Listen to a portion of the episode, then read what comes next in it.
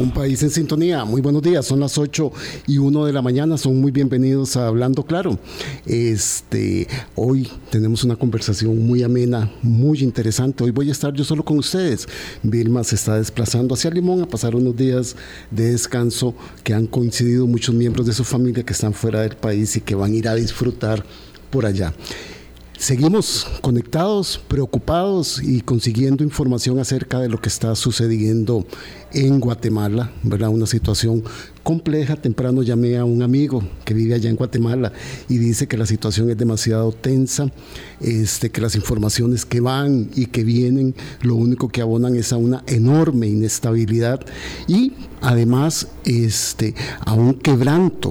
Eh, en torno a la segunda ronda electoral que tendrá que definirse en el 23 de agosto próximo. Realmente es una situación a la que le vamos a seguir dando. Estamos buscando ahí cómo coincidir con algunas personas que nos puedan dar un análisis mucho mayor.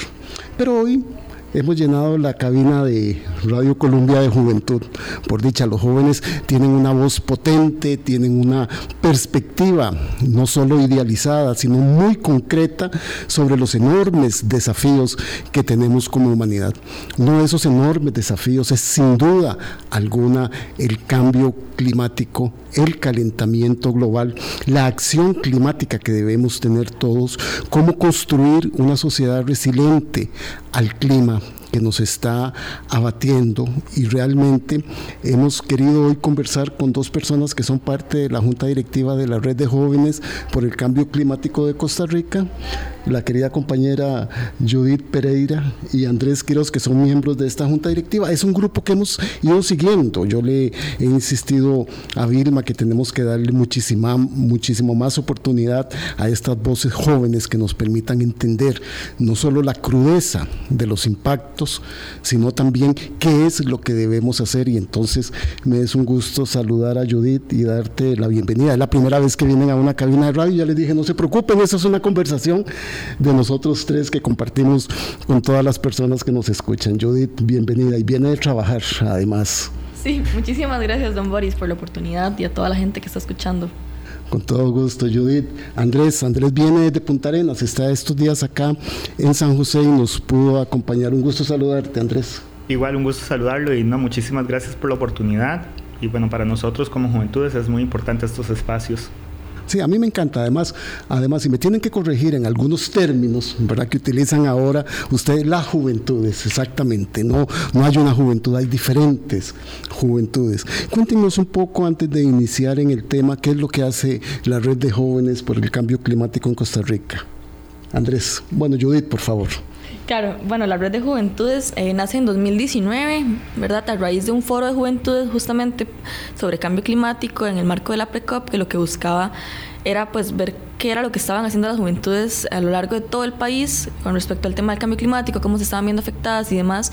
Entonces nos dimos cuenta que no teníamos un espacio de articulación en conjunto. Entonces a partir de ahí comenzamos a tener conversaciones entre nosotros y nosotras después de ese foro y decidimos que teníamos que hacer algo. Entonces decidimos hacer una asociación. En primera instancia tal vez era un poco difuso como qué iba a ser la red, ¿verdad? Yo creo que eh, nadie se esperaba lo que iba a terminar siendo. Entonces en este momento podemos decir que somos una plataforma eh, de personas jóvenes organizadas a lo largo de todo el país que estamos trabajando en movilizar acción climática desde diferentes frentes, pero tal vez eso nos puede explicar un poco más Andrés. Andrés, ¿qué, ¿qué, qué, es lo que debemos entender nosotros por acción climática? Porque ese es el, el motivo, el motor y la fuerza de, de, trabajo que los reúne a ustedes. Bueno, claro, eh, la acción climática evidentemente está relacionada con cambio climático y creo que para entender primero el cambio climático hay como que entender eh, tres conceptos claves, ¿verdad? Que es variabilidad climática, clima y cambio climático. Uh bueno, y hablamos de variabilidad climática con el clima como un sistema dinámico y que experimenta variaciones constantes. Es decir, se conoce a la variabilidad climática como esas variaciones que se generan los procesos naturales del sistema climático, ¿verdad? Que pueden ser tanto internos como externos. Y el clima es cuando realizamos esas mediciones de, esas, de esos cambios, ¿verdad? Esa mm. variabilidad por más de 30 años. Entonces ya podemos hablar de que hay un clima. Claro esos 30 años. Y ahora, ¿qué es cambio climático?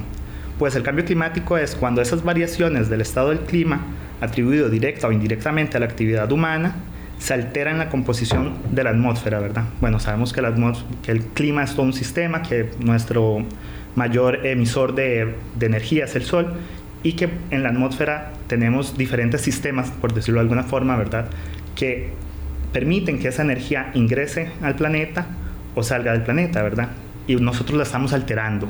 Entonces, el cambio climático es justamente esa alteración que estamos teniendo. en esa alteración tenemos una participación importante los seres humanos. Así es. Porque, porque, el clima permanece, el clima es una cosa estable junto con la variabilidad climática. Exactamente. La variabilidad climática, ¿verdad? Es, es, son estas alteraciones naturales. Naturales, por decirlo de alguna forma, ¿verdad?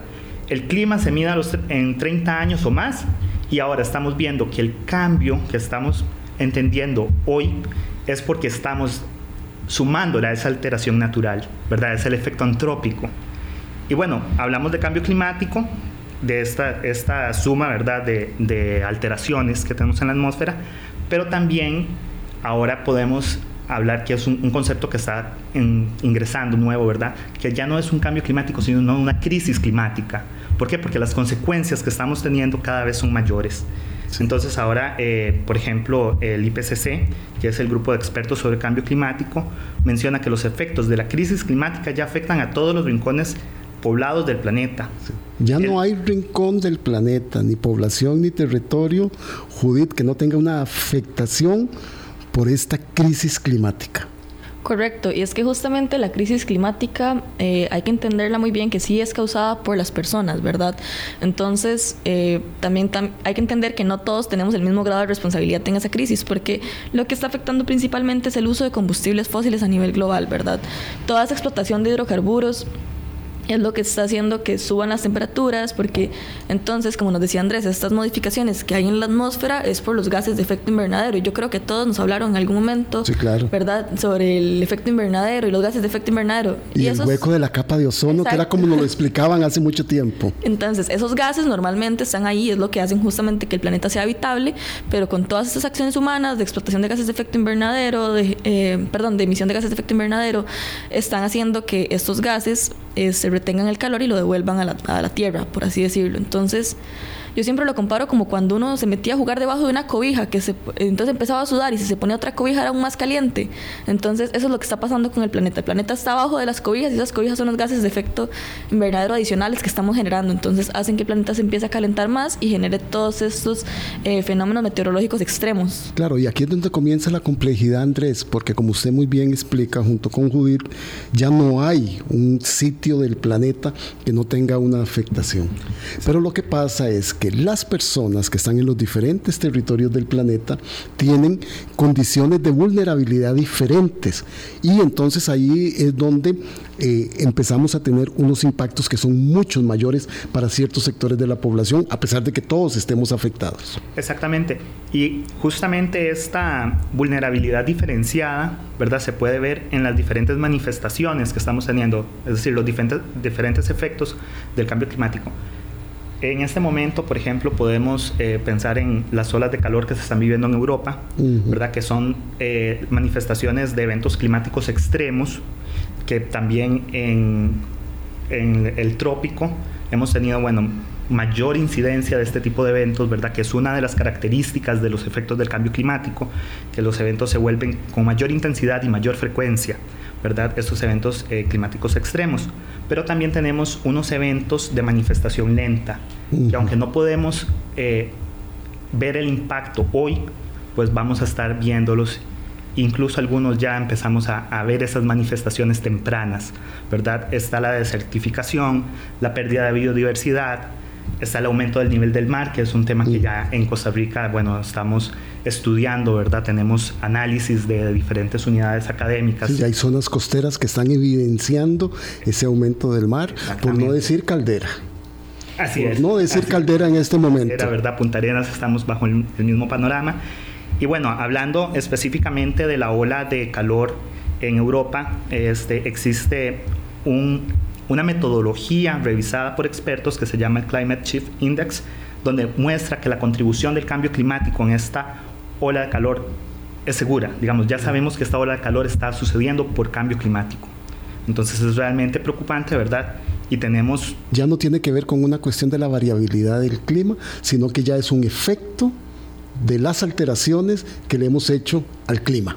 Para entenderlo así. Exactamente, así es. Es, eh, es, eh, sin duda ya lo que hemos hecho en el planeta nos está repercutiendo. Y una cosa importante creo que es, al hablar también de las respuestas que podemos dar al cambio climático, en algún momento hablábamos de mitigación, ¿verdad?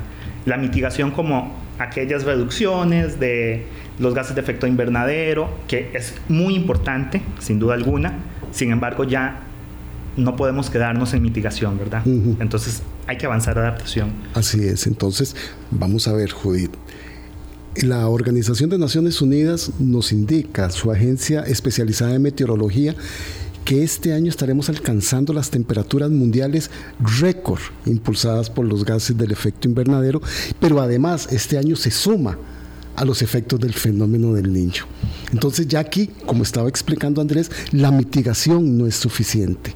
Ahora tenemos que hacer acción climática referida a la adaptación porque tenemos que vivir ya en esta circunstancia. Exacto, entonces eh, ahorita estamos en un punto crítico de que los próximos, bueno, la próxima década y de aquí hasta 2030 vamos a, a experimentar las consecuencias tal vez ya más de primera mano, ¿verdad?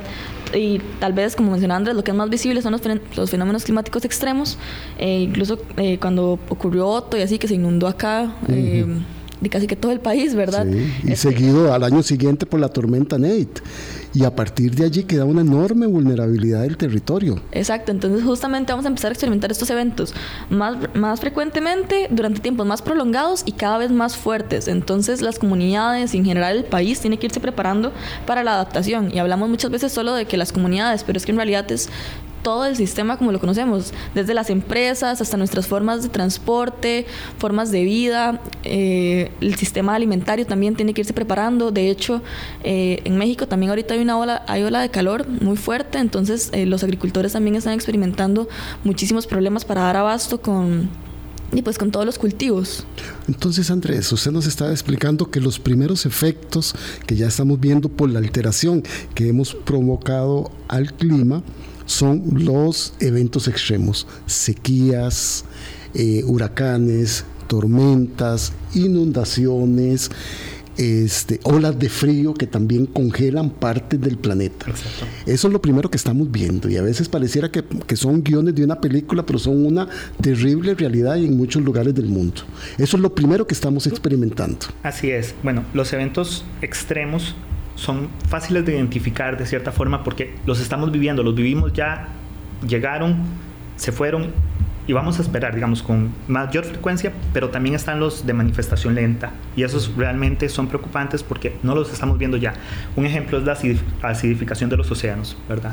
¿Y qué pasa? Bueno, sabemos que los océanos es la cuna de la vida en el planeta y cuando estamos con una acidificación intensa de los océanos también estamos destruyendo corales, que son muchas veces, bueno, el, el sustento, ¿verdad? Para la, vida en el océano y también para nosotros como seres humanos, ¿verdad? Las poblaciones costeras estamos... Sí, es una fuente primaria de alimentación en muchas regiones del mundo, el mar. Sí, y... Esa, eh, que el mar esté siendo más ácido afecta los corales, afecta los nutrientes y afecta también la calidad de vida de los peces. Y además, cuando consumimos eso, por eso es que usted dice que son lentas, porque esas situaciones van a ir afectando en momentos determinados al ser humano también. Sí, así es, exactamente. Estamos, nos, nos, va afectando de una forma gradual, entonces no es tan, tan sencillo como los eventos climáticos extremos que decimos, bueno, ya vimos, hay un efecto, ¿verdad? Eh, pasó, pasó la tormenta, pasó la sequía. Exactamente, con la tormenta Nate se identificó básicamente, digamos que de una forma rápida que tuvo un impacto del 1% del PIB en, en Costa Rica, ¿verdad? Estos efectos lentos no podemos identificarlos tan rápido y posiblemente sea ese 1% multiplicado por X cantidad, ¿verdad? Entonces los impactos realmente son muy, muy importantes y tal vez no los estamos visibilizando aún. Claro, usted apunta muy bien que afectó el 1% del Producto Interno Bruto, pero afectó el 76% del territorio nacional, más o menos la tormenta Ney Judith. Y ahí habían casos concretos de comunidades que perdieron infraestructura pública vital en acceso al agua, en transporte, en producción hospitalaria y educativa. Ahí es donde empezamos a ver cuáles son estos efectos que nos está explicando Andrés.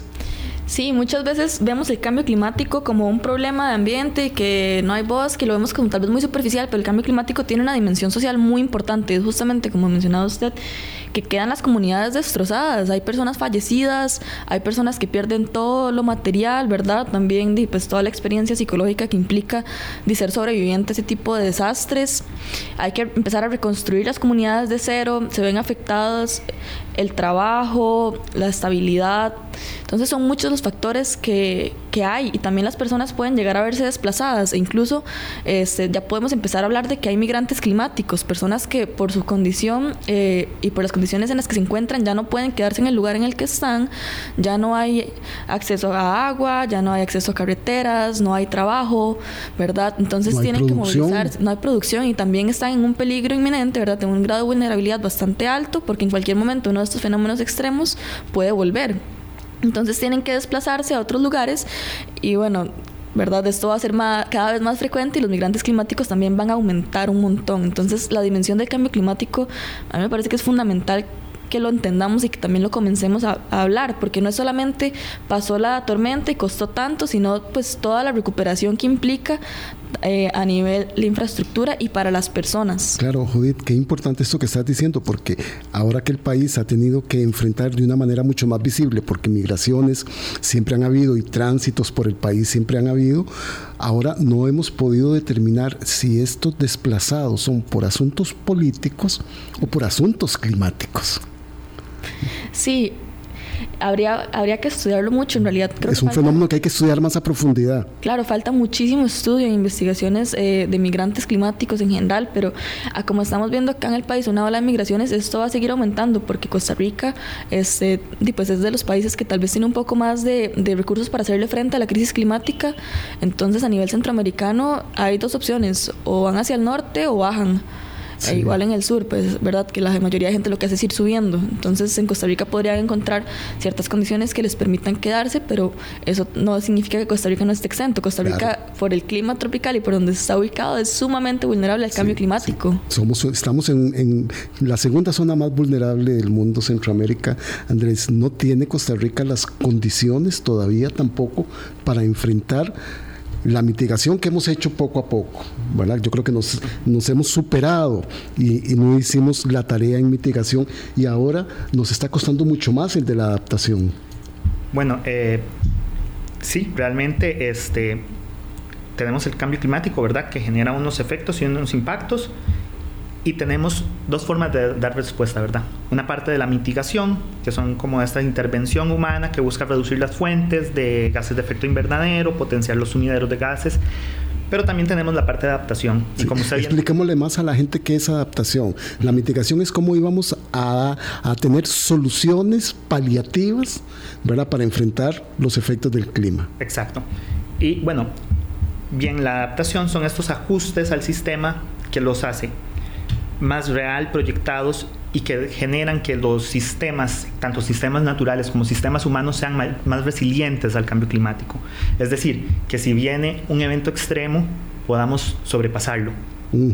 podamos recibir eh, el impacto tal vez de un huracán y no tener ese 1% o más del PIB en pérdidas, ¿verdad? Reducir las pérdidas y daños al máximo. Claro, la primera que hay que ayudar en la adaptación es en la protección de la vida humana. Así es. Esa es la primordial. Y la segunda medida de adaptación tienen que ir viendo con las formas en que estamos construyendo nuestras carreteras, las formas en que estamos construyendo nuestros acueductos, nuestros hospitales, nuestras escuelas y la capacidad que tenga un país de tener albergues para los momentos de los eventos extremos, que es lo que vamos a seguir teniendo. Sí, y justamente, bueno, eh, cuando, nos, cuando hablamos de una sociedad adaptada, también estamos hablando de infraestructura adaptada, que es lo que usted estaba mencionando ahorita hay un término que eh, se menciona cuando se habla de infraestructura adaptada, es infraestructura resiliente o blindada. Es decir, que si vamos a, hacer un puente, pues no sea un puente que, la primera avenida máxima del río pues ya se desborde, ¿verdad? Sino un puente que tenga un espacio suficiente para, para tener venidas máximas de un río. Eh, hablamos de infraestructura que pueda soportar, ¿verdad? Hablamos de, de, no tener estas carreteras en la orilla de costa cuando sabemos que tal vez se van a ver socavadas o deterioradas por una, una, una, oleada máxima que ya eh, teníamos en los años anteriores tal vez una por año, ahora tenemos hasta tres. Entonces, bueno, todo, todo este tipo de, de, adaptación a infraestructura y en los sistemas, en los sistemas que sustentan la vida, como usted decía, acueductos resilientes, eh, sistemas de salud resilientes, que vamos a colocar almacenamiento de medicinas. Es que es impresionante todo lo que habría que ver en adaptación y nos estamos quedando un poquito tarde. Vea, son las 8 y 22. Vamos a hacer nuestra primera pausa. Judith Pereira y Andrés Quiroz, ellos son miembros de la Junta Directiva de la Red de Jóvenes por el Cambio Climático de Costa Rica. Ya regresamos. Colombia con un país en sintonía, 826. Hoy nos acompañan Judith Pereira de la Junta Directiva de la Red de Jóvenes por el Cambio Climático en Costa Rica y Andrés Quiroz. Y estábamos hablando de la adaptación, hemos ido ahí entendiendo. Y aquí el mensaje que queremos quedar, y estábamos hablando ahora en la pausa, es que la gente no solo se quede con los eventos extremos, ¿verdad? Porque muchas veces, incluso en la atención que se le da periodísticamente, solo quedamos en el evento extremo la sequía, la inundación, el deslizamiento, ¿verdad? La enorme, el paso de, de un evento hidrometeorológico. No, tenemos que superar eso. ¿verdad? Porque tenemos que verlo también cómo lo vamos adaptando de ahora en adelante, porque ya está asignado que seguiremos teniendo eventos extremos. Y en estos eventos extremos la protección de la vida humana es fundamental. Y allí es donde tenemos que seguir haciendo los mayores esfuerzos de adaptación, Judith. Sí, tenemos que empezar a enfocarnos ya en adaptación, ¿verdad? Como, como bien mencionaba usted, porque la mitigación se nos quedó un poco corta. Se nos quedó muy corta, muy corta. Y justamente también hay que considerar que como la vulnerabilidad es diferenciada, las responsabilidades también fueron diferenciadas, ¿verdad? El quién causó el cambio climático, ¿verdad? Claro, y ahí donde están los jóvenes diciendo, nosotros no fuimos, pero estamos trabajando. Justamente, incluso también a nivel de países, ¿verdad? Tal vez Costa Rica no aporta tantísimo solamente en el sector transporte, no, no aportan mm. tantas emisiones de gases, ¿verdad? A como pueden aportar eh, los países del norte global, Estados Unidos, eh, China también, pero este ¿verdad? Como son diferenciadas esas responsabilidades. responsabilidades, sí. Es, la mitigación, pues también, ¿verdad? Sería lo ideal que las personas o los países que más emiten eh, dejen de emitir tanto para, ¿verdad?, tener esa mitigación. Pero bueno, como eso no va a pasar pronto. Pero tampoco colaboran geopolíticamente en la responsabilidad respecto del cambio climático. Exacto. Entonces, como eso no está pasando y el cambio climático está pasando ya, lo que nos queda es la adaptación, ¿verdad? Y ahí es donde tenemos que entrar las personas a ver cómo podemos organizarnos. Hay que, hay que conocer muy bien el lugar donde vivimos y nuestras formas de vida para ver cómo podemos hacer que sean comunidades resilientes al cambio climático, que los empleos sean resilientes al cambio climático, ¿verdad? Y cómo podemos entrarle a este tema, ¿verdad? Porque no es solamente, como usted decía, ver los daños o ver este, el desastre, sino el qué va a pasar cuando sigan llegando estos desastres y se sean cada vez más frecuentes. Dos ejemplos de que no estamos tampoco haciendo la tarea o las instituciones haciendo la tarea respecto de la adaptación desechamos el plan de un tren de pasajeros que pueda movilizar enormemente a las poblaciones de las cuatro ciudades principales del país y que después pueda ir teniendo sus conexiones. Y ahora vemos las calles del centro de San José y de Cartago de Heredia de la Juela con buses viejos que les dimos permiso de que sigan teniendo. Les aumentamos la posibilidad de que nos sigan contaminando. La segunda, dejamos perder el préstamo para poder atender el megaproyecto de, de Orosi 2 para el abastecimiento y la garantía de agua de las poblaciones del centro de la, del país, que es donde está la mayor concentración. O sea, que tampoco en la adaptación nos la estamos tomando tan en serio. Andrés. Sí, bueno, realmente este, es preocupante, ¿verdad? Como estos eh, retrocesos, diría yo, en avanzar hacia la adaptación. Sin embargo, también tenemos un, eh, ciertos hitos importantes, ¿verdad? ya en el país, a nivel cantonal, tenemos los planes de adaptación, ¿verdad? Que son planes, eh, en este momento hay más de 10 cantones a nivel nacional que tienen su plan de adaptación. De 91. De 91. De 91. Pero, pero vamos, vamos, vamos, vamos, iniciando. y es realmente loable. Eh, bueno, estos planes de adaptación están acompañados de un análisis serio, ¿verdad? Un análisis serio sobre cuáles son sus vulnerabilidades, cuáles son las amenazas y cuál es el riesgo que estos cantones tienen. Entonces creo que esta es una, una buena forma de decir, bueno, estamos haciéndolo y estamos haciéndolo desde lo local, porque pareciera que en el país este, lo, a, nivel, a nivel nacional se está haciendo, pero tal vez nos estamos quedando un poco cortos, ¿verdad? Entonces vamos a lo local para también atacarlo desde los que estamos viviendo, ¿verdad? Porque muchas veces es en lo local donde vemos esos impactos y bueno, ahora desde Con mayor lo local vamos a Andrés, y a propósito les hice la, pregunta y estos dos ejemplos, porque parte de lo que ustedes hacen es trabajar en incidencia política, Judith. ¿verdad? Y la incidencia política tiene que ver con la toma de posiciones, con los reclamos necesarios para que desde lo local y desde lo nacional se hagan acción climática resiliente.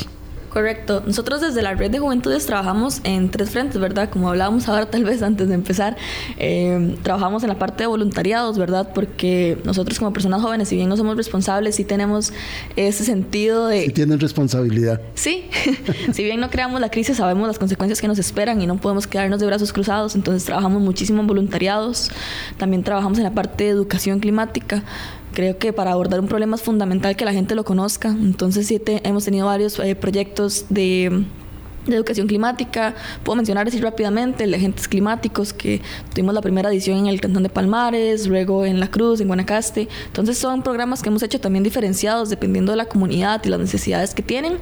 Y también la parte de incidencia política, ¿verdad? Que ahí es donde tenemos que presentarnos también bien fuertes para que escuchen, ¿verdad? ¿Qué es lo que tenemos que decir al respecto? Que el cambio climático no es un tema secundario y no es un tema que se ve dos veces al año cuando ocurre un desastre, es un tema que tiene que hablarse siempre. Ojalá se viera solo dos veces al año lo estamos viendo más, Judith, qué torta, es que esa es la cosa. Entonces la incidencia tiene que ser mucho mayor. Claro, y ahí es donde tenemos también un reto como juventudes, ¿verdad? El cómo nos organizamos todos, ¿verdad? Y cómo hacemos que más personas se involucren en esto, porque tenemos una asamblea legislativa concentrada en otros temas, tenemos un gobierno central que, como usted bien lo mencionó, ha dejado perder oportunidades buenísimas para poder tener opciones de adaptación y entonces, ¿cómo hacemos esa incidencia política y que sea real, verdad? Que nos escuchen. Hay muchísimos factores. También tuvimos un tiempo en el que se quería eh, legalizar la explotación petrolera acá en Costa Rica, entonces también tuvimos una movida ahí contra... No, y ahora estamos, estamos impulsando desde las más altas esferas del Poder Ejecutivo el gas natural, según lo dijo el ministro de Transporte, don Luis Amador. Don Andrés. Bueno, sí, este, como decía Jude, nosotros eh, realmente como, como red de juventudes somos una plataforma que moviliza juventudes para la acción climática en Costa Rica y más allá de, la acción climática en Costa Rica también estamos teniendo proyección internacional porque necesitamos que las voces nuestras, las voces de las juventudes se escuchen. Eh, bueno, en el, pasado mes tuvimos a dos compañeros participando de la SB, que para bueno, quienes no saben, eh, la SB es como el, las reuniones preparatorias, Para, la, para la COP, ¿verdad? La conferencia de las partes, que es donde se habla, la conferencia número uno a nivel global eh, sobre cambio climático. Tenemos hoy una compañera participando en Bruselas en, en este, los, los acuerdos entre las regiones latinoamericanas y europeas, ¿verdad? Justamente para negociar y generar, decir, bueno, necesitamos justicia climática, ¿verdad? Porque la justicia climática también es un tema importante y necesitamos que aquellas regiones que han tenido mayor impacto en la producción del cambio climático también tengan mayor impacto en las responsabilidades, ¿verdad? Entonces, bueno, justamente en... Y a nivel nacional, ¿cómo les está yendo con la incidencia? ¿Los están escuchando? ¿Les están haciendo caso? ¿Qué obstáculos están teniendo? A ver, joder. Uy. Que, respiró profundo.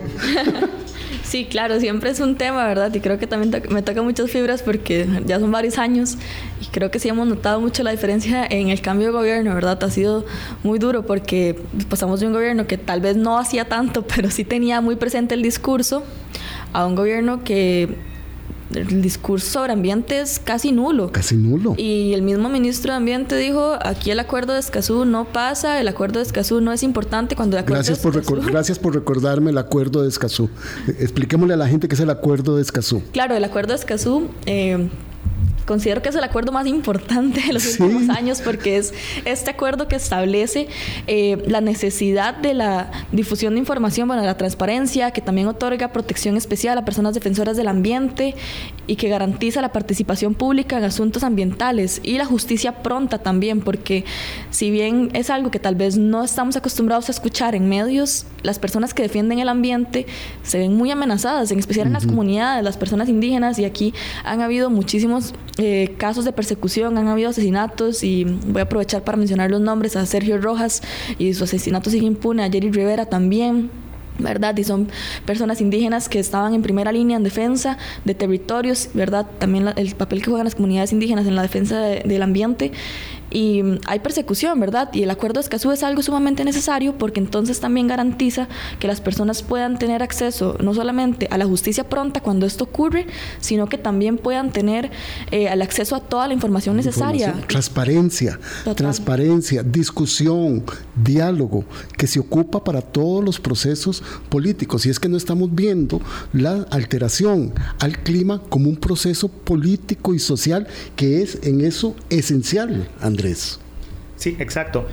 Es que, como bien decía Judith antes, el cambio climático no tiene solamente una dimensión ambiental. Sí, no es el aguacero, no es el aguacero ni el calor. Exacto. No. Y, no, y no estamos hablando exactamente, no es del aguacero y el calor, no es la amenaza como tal, sino es también esa dimensión social. Y esa dimensión social es política también, ¿verdad?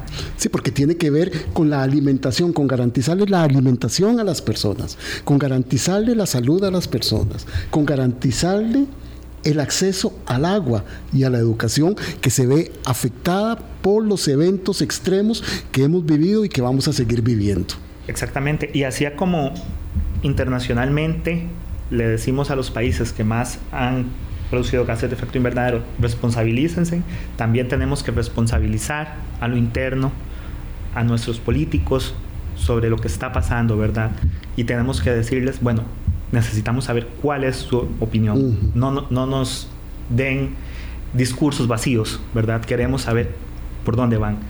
Bueno, desde la red de juventudes este, queremos justicia climática, amplificamos las voces del cambio climático a lo largo del todo, de todo el territorio nacional y le pedimos también a las diputaciones, a nuestros políticos, cuál es su visión, ¿verdad? ¿Cuál es este, su punto? Y, y esas discusiones también las están llevando, como explicabas, Andrés, a lo local, a los municipios, para que también tengan una responsabilidad en la atención de estos impactos.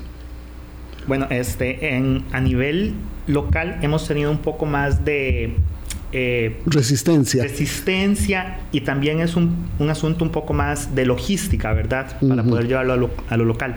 Eh, lastimosamente, bueno, la Red de Juventudes somos una organización bastante reciente, ¿verdad? Como decía Judith, en el 2019 iniciamos, en 2020, 2021. La, la, pandemia los tuvo por reunidos por Zoom de hecho, somos una organización virtual. Este, iniciamos como una organización virtual. 2021 logramos consolidarnos ya con una personería jurídica. Entonces es, un proceso un poco lento, pero es a donde vamos, ¿verdad? A que lo local.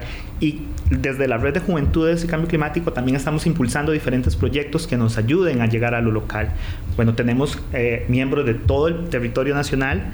Eh, tenemos también un proyecto que es el Consejo Climático de Juventudes, que es una plataforma de incidencia partidaria que surge de la sociedad civil para fortalecer y articular el movimiento climático juvenil local y nacional. Mm. Es decir, estamos reuniendo, ¿verdad?, todas las perspectivas de los jóvenes para poder llevarlas y que esas voces sean escuchadas. Sí.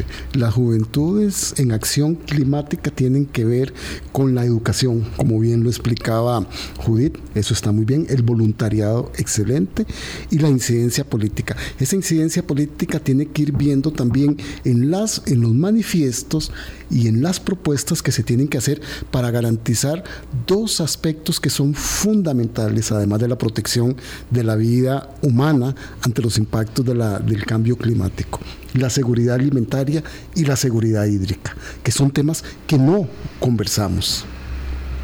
Sí, la seguridad alimentaria yo creo que no lo estamos tomando tan en serio como deberíamos. Bueno, en general ninguno de estos temas, ¿verdad? Porque di, la alimentación es la base de la vida y si usted pregunta aquí como básicamente de dónde viene lo que usted come, muy poca gente le va a saber decir. No va a saber pasar del supermercado, esa es la línea que conocen. Y entonces son justamente también las zonas rurales y costeras donde se producen la mayoría de alimentos las que se van a ver más afectadas por el cambio climático. E incluso el agua, hay muchas zonas que no tienen agua. Bueno, yo soy de San Sebastián, entonces hay poratillos también. Siempre han habido problemas de agua y de abastecimiento porque el agua no sabemos de dónde viene. Entonces de un pronto a otro nada más pasamos tres días sin agua. Y hubieron también manifestaciones muy fuertes por parte de los vecinos de Tillo para hacer ese reclamo. Entonces es algo que está pasando y que también no está pasando solamente allá al fondo, al fondo del país, sino que también está pasando en el gran área metropolitana y es justamente la que va a tener más problemas de seguridad alimentaria, porque si la comida se produce en las zonas rurales y costeras, ¿verdad? Lo justo es que quede en las zonas rurales y costeras. Por eso, lo esencial, proteger la vida humana, pero proteger la vida humana es también protegerle su alimentación y su acceso al agua. Esas son lo que vos estabas llamando que son los, los impactos más lentos que nos van trayendo los efectos de la, de la alteración al clima. Exactamente, esos son este, justamente los efectos o eventos de manifestación lenta, ¿verdad? Cuando ya vemos, tenemos una eh, degradación de suelos, ya no podemos cultivar, tenemos este, pérdida de, biodiversidad, entonces resulta que los cultivos no se van a reproducir tan fácil, ¿verdad?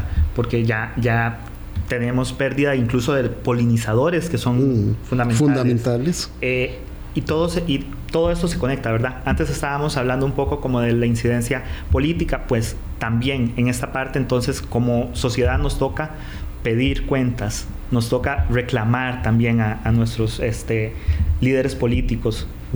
Eh, creo que acá es, es importante también decir que, bueno, como sociedad civil podemos este, reclamar los espacios, ¿verdad? Que se nos escuche, eh, ir a las sesiones de, de nuestras municipalidades y saber, bueno, tenemos un problema de agua, ¿Qué se está haciendo? y llevar educación ambiental a esos lugares para que la gente comience a conocer y además. Y aquí hay un tema fundamental, Andrés. La lucha por la justicia climática necesita de financiamiento, Judith. Necesita de presupuestos públicos transparentes. Necesita de la colaboración y del dinero. Y me imagino que ahí la cuesta no es hacia arriba, es enorme. Sí, es todo un tema de financiamiento porque incluso como organización di, ¿verdad? Nos dicen a veces como, pero ¿por qué no abarcan más? ¿Y por qué no hacen esto? ¿Y por qué tal idea? Y a veces no podemos porque no tenemos la capacidad. La mayoría de nuestro trabajo es voluntario. Nosotros somos estudiantes, somos eh, trabajadores, somos personas que se dedican a esto de forma voluntaria. Entonces, porque nace de una preocupación genuina también, ¿verdad? Por lo que está pasando y de un sentido de responsabilidad. Y a veces por más que lo queramos hacer con todo el amor del mundo, ¿verdad? Y con toda la pasión y la dedicación, este, no tenemos los recursos porque tal vez el llevar un proyecto a alguna comunidad o el entablar relaciones requiere de presupuesto. Incluso eh, la incidencia política requiere de presupuesto porque no es algo eh, que dirían como, bueno, pero es que ir a entablar una reunión con un diputado no requiere tanto presupuesto. Bueno, sí, claro, necesita desplazamiento, necesita el tiempo de ustedes. Exacto, solamente el tiempo es ya un privilegio que tal vez no todas las personas tienen, ¿verdad? O los mismos tiempos. Incluso el poder desplazarse, porque desde la red sí hemos sido también muy, eh, tal vez, enfáticos con eso de que no tiene por qué quedarse solamente en la GAM, ¿verdad? No, no, no debería, no, debería, jamás. Entonces tenemos que ver cómo hacemos para que las personas que están en las afueras puedan acercarse, porque también la mayoría de eventos de incidencia política se realizan en la GAM. Entonces ocupamos desplazamientos, ocupamos eh, viáticos y eso solamente, pues yo diría que la punta del iceberg, porque el funcionamiento de una organización, también lo caro que es a nivel legal, ¿verdad? Es otro tema con el que hemos estado luchando muchísimo. Claro, y lo vemos en lo micro que es con respecto al funcionamiento de la red de juventudes, gracias Andrés por corregirme ahora, de la red de juventudes por el cambio climático en Costa Rica. Pero si lo vemos a nivel nacional, tampoco es que hay financiamiento y tampoco es que estamos utilizando inteligente mucho, muchos de nuestros presupuestos para hacer infraestructuras adaptadas. No estamos discutiendo la provisión de medicamentos que debemos tener ante un evento extremo.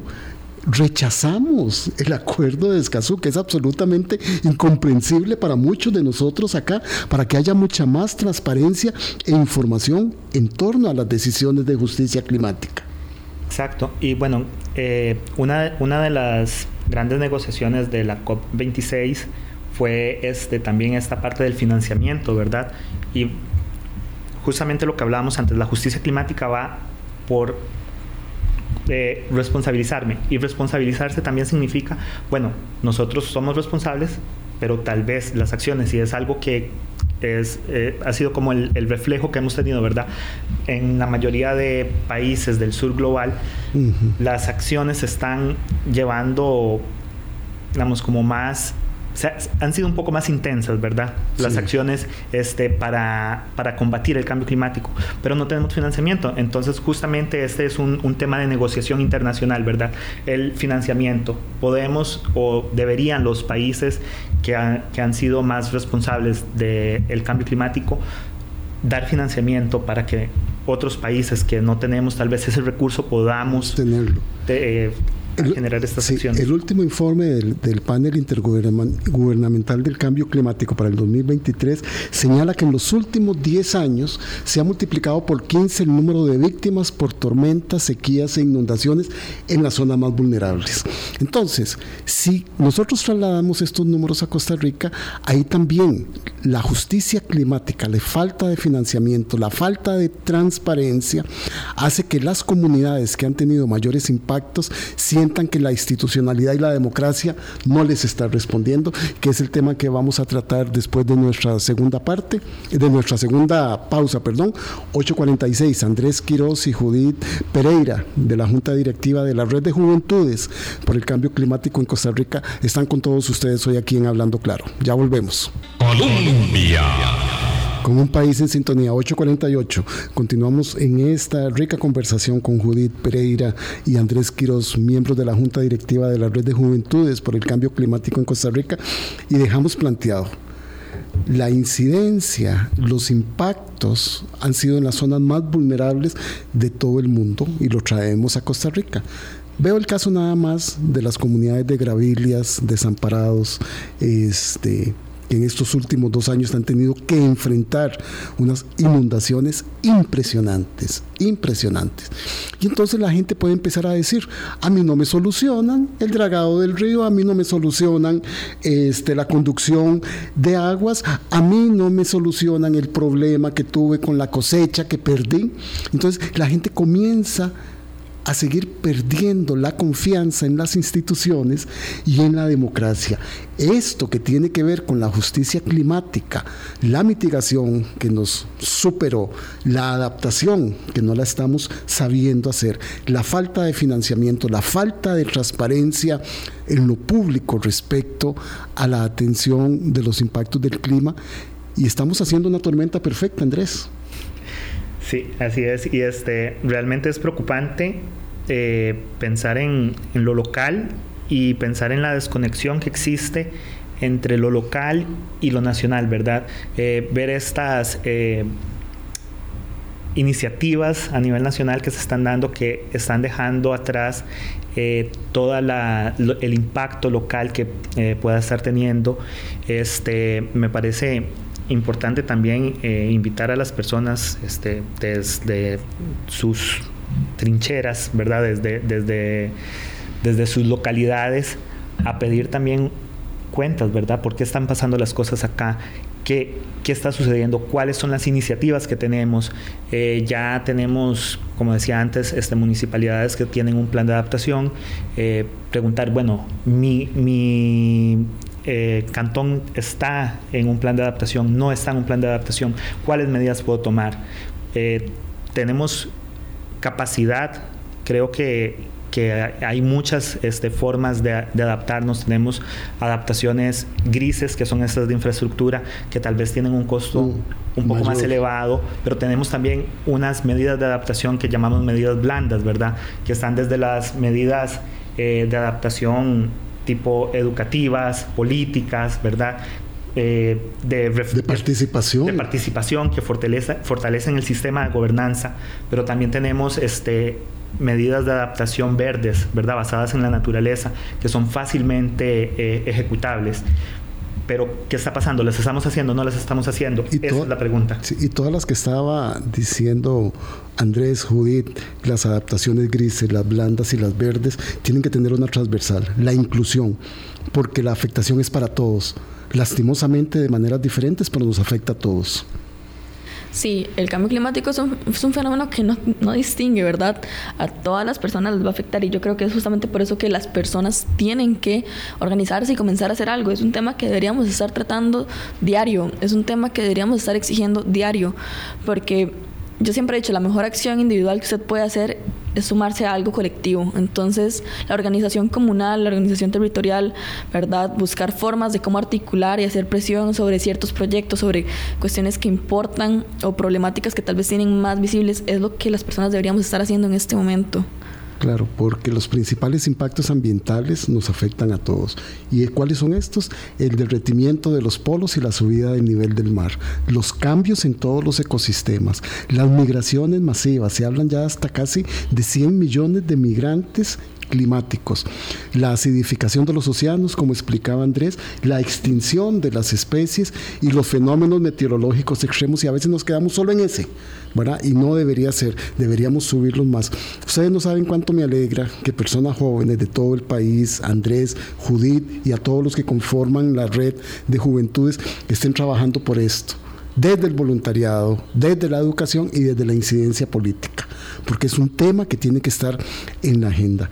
Este, agradecerles enormemente. Bueno, antes de irme, recordarles que está siendo convocada para mañana a las 11 y 30 una manifestación en defensa de la Caja Costarricense del Seguro Social por muchos sectores, que es otro tema que también está ligado enormemente con los impactos que tenemos, porque hay nuevas enfermedades, hay nuevos aspectos que se tienen que tomar en cuenta desde la salud y la seguridad pública. Judith y Andrés, muchísimas gracias.